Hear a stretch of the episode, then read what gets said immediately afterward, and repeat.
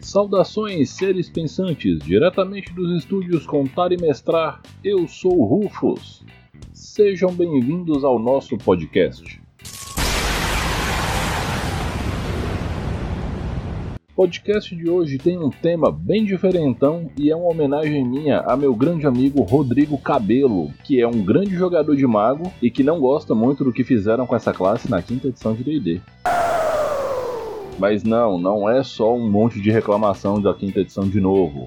Vamos falar um pouco sobre o que é o mago, qual é o seu arquétipo dentro da fantasia e como o conflito de gerações influencia o design dessa classe no RPG moderno. Então, vamos lá! Para começar, vamos falar do que, que é o mago dentro da fantasia de maneira geral. O arquétipo do mago ele é um dos três arquétipos fundamentais da fantasia, junto com o guerreiro e com o ladrão. É, não tem um clérigo aí não, tá? É só esses três mesmo. Vocês acham que eu estou enganado, só vocês observarem a composição base da comitiva do Hobbit ou da comitiva do Anel em A Sociedade do Anel do Senhor dos Anéis. O que que o mago representa? Aquela figura que normalmente é mostrada como um velho frágil, lento, curvado, apoiado num cajado com um livrão na mão. O mago ele representa o poder do conhecimento.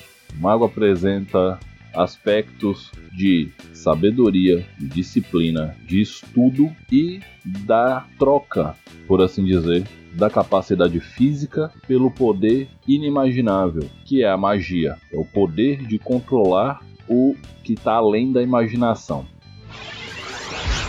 Dentro do RPG, o mago ele está presente desde que surgiu o primeiro D&D. Ele é uma classe original do jogo e ele é um conceito que ele é explorado largamente em todos os RPGs de fantasia medieval.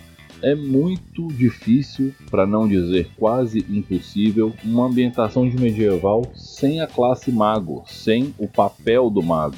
Nos sistemas que são simulacionistas ou sistemas generalistas, que seja, o arquétipo mais fácil de ser determinado é o arquétipo do mago. Daí você tira o quão emblemática essa classe é.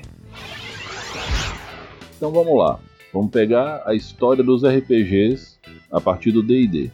A primeira edição trouxe o mago como a classe mais difícil de ser jogada, e isso acompanhou esse conceito a segunda edição do D&D, o AD&D, lembrando que nessas edições a lógica de balanceamento de classes ela era representada pela curva de experiência ser diferente de uma classe para outra. Cada classe tinha um valor específico de experiência para aumentar de nível, e o mago tinha a tabela de experiência mais longa em termos de pontos de experiência a serem acumulados. Mas por quê? As magias naquele momento eram ridiculamente mais fortes do que qualquer outra coisa apresentada no jogo. Então o mago precisava evoluir mais devagar para garantir que o jogo se mantivesse dentro da dificuldade mínima proposta para aquele momento. Lembrando que a gente está falando de RPGs que hoje são chamados de old school, onde balanceamento de classe não era exatamente uma preocupação e onde os desafios eram mais voltados aos jogadores do que aos personagens e suas fichas e veio em 1998 a terceira edição de D&D. E esse foi o ponto de virada para o mago dentro do cenário do RPG, Dungeons Dragons especificamente, e por acaso ou não também coincidiu com a ascensão da figura de Gandalf na mídia por causa dos filmes do Senhor dos Anéis que vieram logo em seguida. A terceira edição de D&D ocorre logo em seguida da compra da TSR pela Wizards. A Wizards prometeu não abandonar o jogo e torná-lo mais moderno, mais interessante e mais genérico. Uma das coisas que chamou muito a atenção logo que anunciaram foi o seguinte: as classes todas vão ter a mesma curva de aprendizado e a restrição de acesso a classes por raças também vai cair. Isso foi muito interessante. Na sequência, eles anunciaram o inovador sistema de talentos, e com isso a gente já ficou bem animado na época, porque Os talentos eram habilidades que não dependiam das perícias e que davam um que a mais para o seu personagem. E haviam muitos talentos na terceira edição de D&D. Esse é o momento mais alto do mago, na minha opinião, dentro do RPG. Por quê? O sistema de magias foi alterado de uma maneira significativa. O mago ganhou acesso a magias bônus pelo valor de inteligência de uma maneira mais tranquila. O sistema de truques vem na terceira edição e a lógica dos talentos metamágicos e dos talentos de criação de item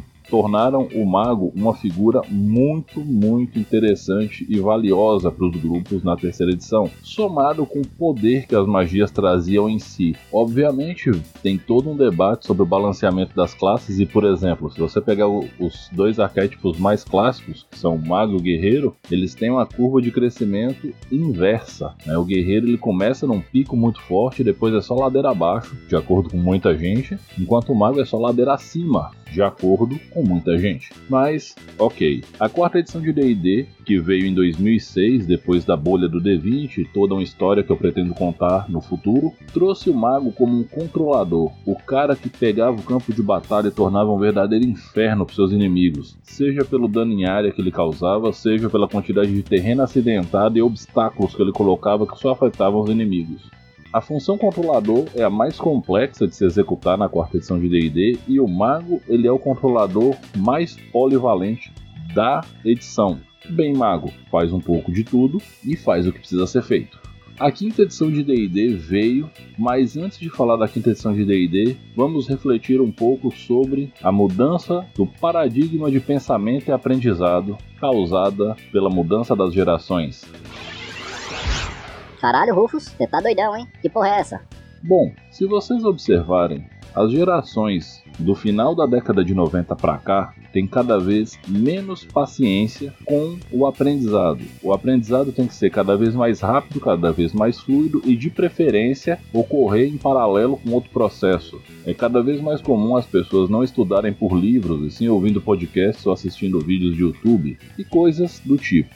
Não me oponho a mudanças de paradigma, que isso fique claro. Porém, essa ânsia por aprender rápido acaba por atropelar a necessidade da prática, que ocorre em todos os aprendizados, só que em alguns campos essa necessidade ela é mais gritante. Observem que, com o passar dos anos, o mito de que matemática, física e química são matérias difíceis num nível quase alienígena ganhou muita força, porque essas são matérias que requerem que você pare e faça a prática delas. E por mais que você veja vídeos em alta velocidade, em 2x, 3x no YouTube, você não consegue escrever em 2x, 3x quando você está ali executando as contas, as equações e seja lá o que for. O RPG passa por isso em várias situações, principalmente quando pessoas leem um sistema, imaginam as situações hipotéticas em suas cabeças e já tiram conclusões como se aquilo fosse a verdade total daquele jogo.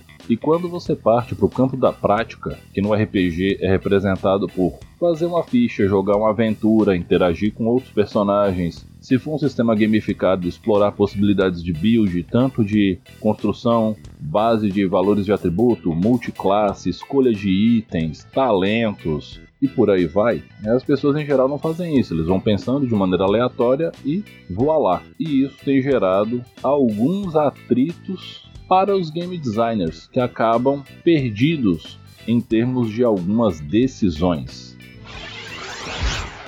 Voltemos para a quinta edição de D&D, que já que esse programa é em homenagem ao meu amigo Rodrigo, que jogou de mago por mais de um ano em uma campanha minha e expressou para mim várias vezes a insatisfação dele com o que o sistema fez com a classe, então esse é o foco. O mago é uma das quatro classes que são conjuradoras arcanas na quinta edição de D&D. Ok, cada classe dentro do RPG tem um minigame, por assim dizer. As classes conjuradoras arcanas são Mago, Bruxo, Bardo e Feiticeiro. Se você for observar, as três outras classes são classes que têm alto poder social, porque são conjuradoras espontâneas com base em carisma, ao passo que o mago é um conjurador preparador com base em inteligência. Quando você soma essas peculiaridades com a mecânica de backgrounds, é muito mais fácil você fazer um personagem, aspas, desenrolado quando você é um feiticeiro, quando você é um bardo, quando você é um bruxo. Porque você escolhe backgrounds com alto potencial social e você pode ser um quase ladino ou personagens que transitam por vários momentos da aventura com grande versatilidade. O mago não tem essa versatilidade. Ele se torna um personagem técnico que se vale das perícias de saber, arcanismo, história, religião e natureza. Só que aí entra um detalhe: se o mago se vale disso e o grupo tem um clérigo de conhecimento, o clérigo está na frente do mago nesse aspecto, porque o clérigo do conhecimento recebe o dobro da proficiência nessas perícias.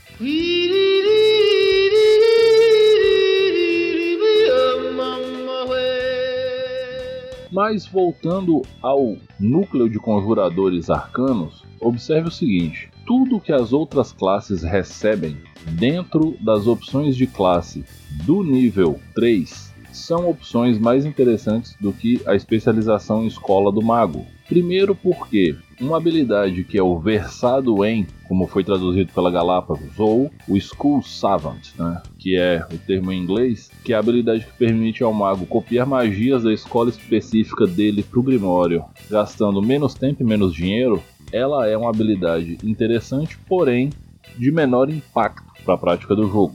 Segundo ponto é, as habilidades iniciais que as outras classes recebem por escolha de pacto e patrono, no caso do bruxo, por escola de bardo, por é colégio de bardo, né? Antes que alguém venha me jogar uma pedra por isso. Ou por linhagem de feiticeiro, todas são habilidades muito mais interessantes do que as habilidades primárias que um mago especialista recebe. Mesmo as melhores habilidades, se você for comparar, como é o caso da habilidade de adivinhação, que você joga 2d20 no início da sessão, reserva aqueles atributos e modifica um resultado de rolagem, isso é bom.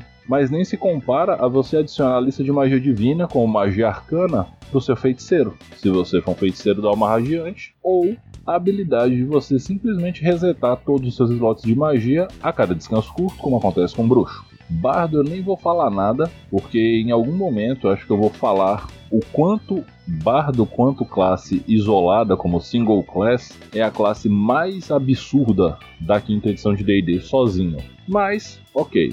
Entramos no segundo ponto. O mago tem como seu minigame colecionar as magias. Oh, o mago é a classe que pode ter todas as magias arcanas disponíveis no jogo. Na real, não faz diferença nenhuma isso. Primeiro porque a curva de aprendizado ela é cada vez menor no sentido de quantidade de pontos de experiência necessário para você upar. Você não vai conseguir, a menos que a campanha fique parando o tempo todo para você pesquisar livrinhos, anotar tudo quanto é magia que tem. E vamos falar a verdade que tem um monte de magia que funciona muito mais para o mestre construir situações interessantes e recursos de NPC do que a funcionalidade delas como uma magia para jogadores. Além disso, o mago ele não tem acesso a todas as magias que ele conhece todos os dias. Ele prepara um número reduzido. Ah, Rufus, mas o mago de vigésimo nível vai preparar pelo menos 25 magias. 25 magias versus todas as magias arcanas que tem no livro é pouco. Caso você seja um mago de vigésimo nível com todas as magias do jogo, e ainda assim, caso você prepare magias que não sejam úteis naquele momento, você não tem um recurso para dentro de um combate, no momento de desespero, trocar uma magia preparada por outra que você não preparou.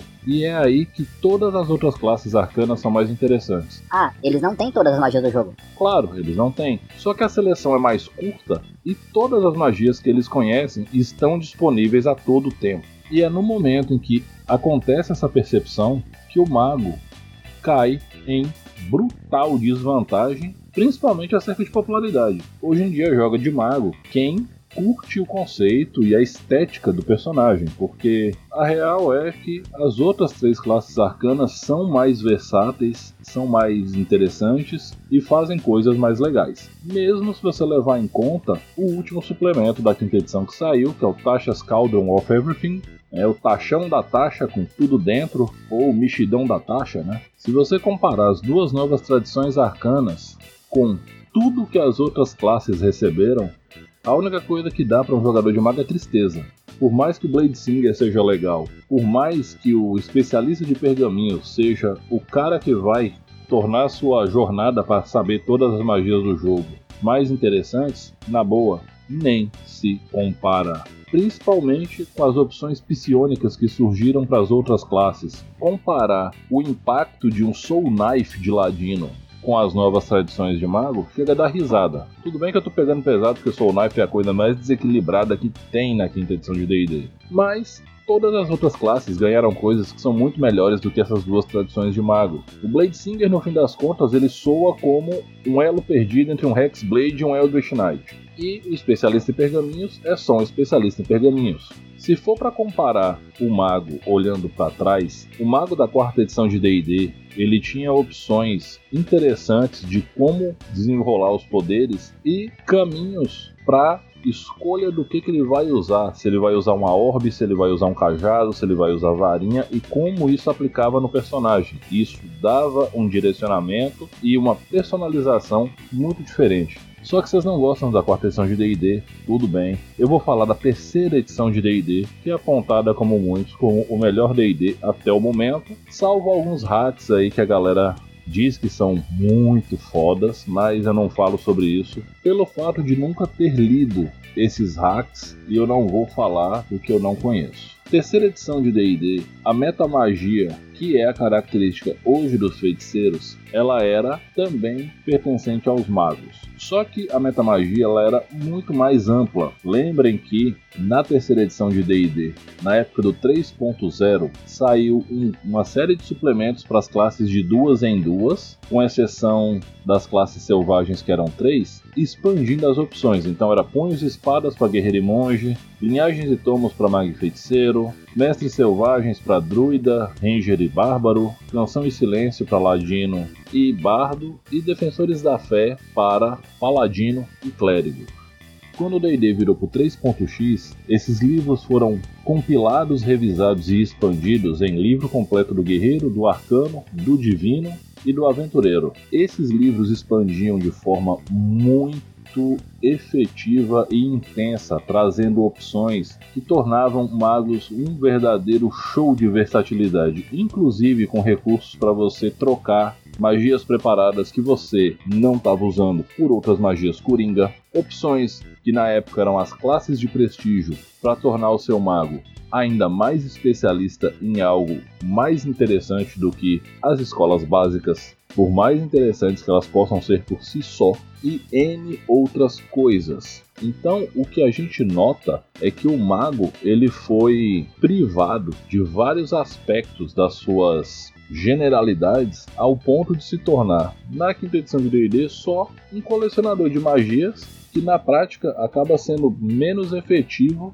no decorrer do jogo do que outros personagens. Lembrando que a ausência das perícias ofício, que eram baseadas em inteligência, torna o mago ainda mais restrito, porque o uso do conjunto de ferramentas não agrega tanto assim para ele. A construção de itens mágicos é algo que, por mais que na terceira edição fosse complexo, desse trabalho demais, ainda era viável de certa forma e era um excelente recurso para você trabalhar os períodos de recesso da aventura. Então, hoje você vê o mago simplesmente como um elo perdido, uma classe que tem um conceito que não se adequa à lógica do jogo, a lógica fast play que a quinta edição prega. Parece um pouco de reclamação, um pouco de chatice, na verdade é um pouco de tristeza da minha parte, porque eu sou main mago, é a minha classe favorita. E o meu RPG medieval de High Fantasy favorito, colocar minha classe de uma forma em que ela simplesmente perde completamente o brilho e que ela soa sem graça, na prática ela é a segunda classe que mais foi jogada de lado ao longo da quinta edição, perdendo só para o patrulheiro. Note que o monge, que é uma classe que foi super mal desenvolvida na quinta edição, recebeu mais atenção que o mago. Não é uma reclamação, é só um apontamento. Então fica aí essa reflexão sobre a figura do mago. Observem que Hoje você pode pegar a ideia do estudo arcano e transformar em mecânica de jogo que torne a play de mago mais interessante, o caminho evolutivo mais interessante, sem necessariamente tornar o mago restrito à história do da bravata, né? Eu tenho todas as magias, eu tenho todas as magias. Observem o que é a tese arcana do mago no Pathfinder segunda edição. São sistemas diferentes, mas dá para comparar com certa facilidade, já que são dois sistemas D20 que bebem da mesma fonte, têm mecânicas bastante similares, sabe? Eu falei da tese arcana, me lembrei que existe uma tese arcana sobre familiares e me lembrei que o mago da quinta edição não tem quase nada sobre familiares. Era outra coisa que sempre foi muito importante para o mago. O familiar, como ele desenvolvia. O familiar poderia se tornar um membro do grupo, com personalidade, com fala, sabe? Hoje em dia o familiar tá lá só para ilustrar para o mago. Então, a real é, o mago caiu em desuso porque não atualizaram nem a proposta, nem a mecânica de uma maneira efetiva. Eu espero que nesses dois anos que precedem a próxima edição de D&D, ou que a Wizards forneça um mago alternativo ou opções mais interessantes, e que na próxima edição de D&D o mago tenha uma identidade própria real e que ele seja tão impactante para um grupo quanto é um outro conjurador arcano que tem sua funcionalidade maximizada na edição.